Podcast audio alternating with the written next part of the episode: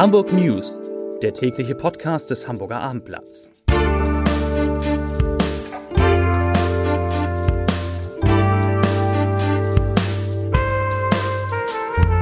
Herzlich willkommen. Mein Name ist Lars Heider und heute geht es um die Pläne des Milliardärs Klaus Michael Kühne, in Hamburg ein neues Opernhaus zu bauen und was einer der besten Dirigenten des Landes damit zu tun hat. Weitere Themen.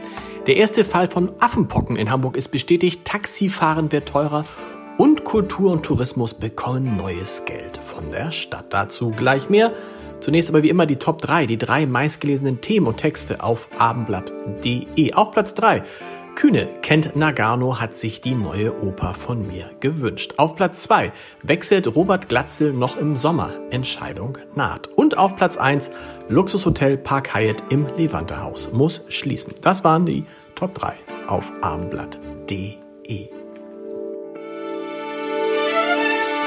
Nachdem sein Vorschlag, eine neue Oper in Hamburg zu bauen, auf ein geteiltes Echo gestoßen ist, hat sich Milliardär Klaus Michael Kühne nun zu Wort gemeldet. Er stellt auf Anfrage des Abendblatts klar, dass die Initiative für den Opernneubau von Generalmusikdirektor Kent Nagano ausging.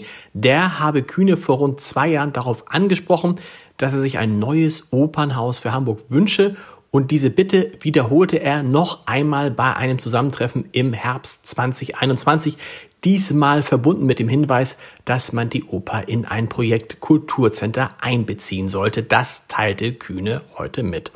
Nach Informationen des Abendblattes schwebt Nagano vor, in dem neu zu bauenden Gebäude auch ein Opernmuseum und beispielsweise die Ballettsammlung von John Neumeier unterzubringen. Kühnes Erklärung schließt mit folgenden Worten. Ich zitiere, im Fall einer Realisierung habe ich in Aussicht gestellt, dass meine kühne Stiftung einen maßgeblichen Beitrag leisten würde, der im Einzelnen zu definieren wäre, dass es sich aber in erster Linie um ein Entwicklungsvorhaben Hamburgs handeln müsste, um die wachsende Stadt zu beleben und ihr neue Perspektiven auf dem Gebiet Kunst und Kultur zu eröffnen. Zitat Ende.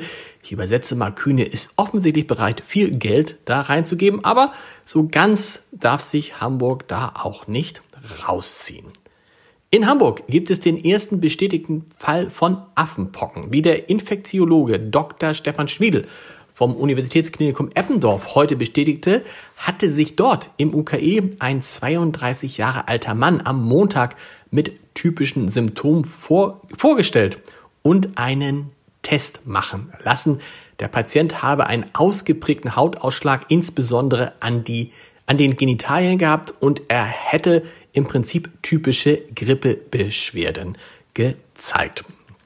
Da es aber die Meldung von Affenpocken, gab, hat das UKE einen entsprechenden Test gemacht und tatsächlich wurde wenig später diagnostiziert, dass dies der erste Fall von Affenpocken in Hamburg ist.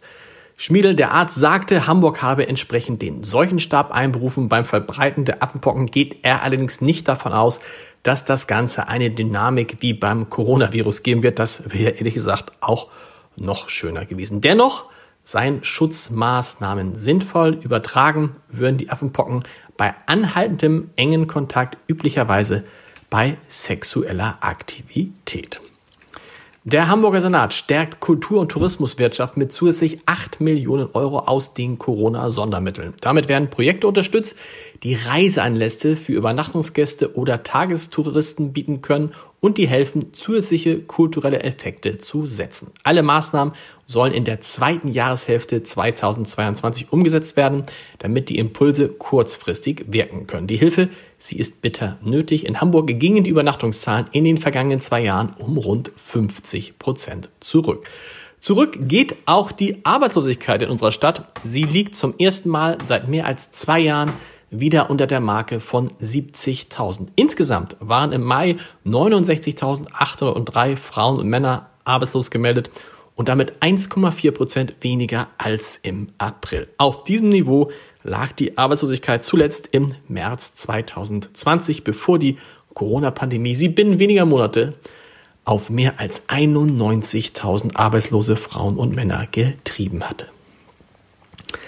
Es gehört zu den führenden Hotels in Hamburg. In dem Fünf-Sterne-Haus steigen häufig Prominente ab. Die Rede ist vom Park Hyatt im Levante-Haus an der Mönckebergstraße. Doch nach Abendinformationen wird die im April 1998 eröffnete Nobelherberge Ende des Jahres schließen. Der Pachtvertrag mit dem Park Hyatt läuft aus und wird von Seiten der Eigentümer des Levante Hauses, der Hamburger Familie Bach, nicht verlängert. Das bestätigte Dietmar Hamm, Geschäftsführer des Levante Hauses, auf Abendblatt Anfrage und er kündigte an, ich zitiere, es wird an diesem Standort auch künftig ein Luxushotel geben. Wir hoffen natürlich, dass auch viele der Mitarbeiter aus dem Park Hyatt vom neuen Betreiber übernommen werden. Weitere Details, Sie ahnen es schon, gibt's auf abendblatt.de. Taxifahren wird in Hamburg ab morgen deutlich teurer. Laut dem dann geltenden Taxentarif steigt die Grundgebühr während der Hauptverkehrszeiten um 19 Prozent von 4,20 Euro auf 5 Euro. In den übrigen Zeiten werden statt bisher 3,50 Euro 3,90 Euro fällig. Die Kilometerpreise erhöhen sich um 20 Cent pro Kilometer. Neu geregelt ist ein Zuschlag von 8 Euro bei der Mitnahme von Fahrrädern. Er gilt nun auch für sperriges Gepäck oder die Mitnahme von mehr als vier Personen in Großraumtaxen, für die bisher noch ein Zuschlag von 6 Euro gezahlt werden musste. Viel passiert in der Stadt heute. Zum Podcast-Tipp des Tages. Er ist einer der unauffälligsten und bescheidensten Chefredakteure, die es in Deutschland gibt. Und dabei führt er mit dem Spiegel eine der stärksten und wichtigsten journalistischen Marken. Einige seiner Vorgänger waren und sind bis heute sehr präsent. Warum Steffen Klussmann es anders macht, erzählt er in unserer Reihe Entscheider treffen Heider. Ein Gespräch über das beste Jahr in der Geschichte des Spiegels, über normale Gehälter und das besondere Verhältnis des Spiegel zur Bildzeitung. Zu hören unter www.armblatt.de slash Entscheider. Viel Spaß dabei, die Hamburg News morgen wieder neu, dann mit ersten Eindrücken vom 9-Euro-Ticket und von den Tankstellen, wo ja morgen vielleicht, hoffentlich, die Preise endlich sinken. Bis dahin, tschüss.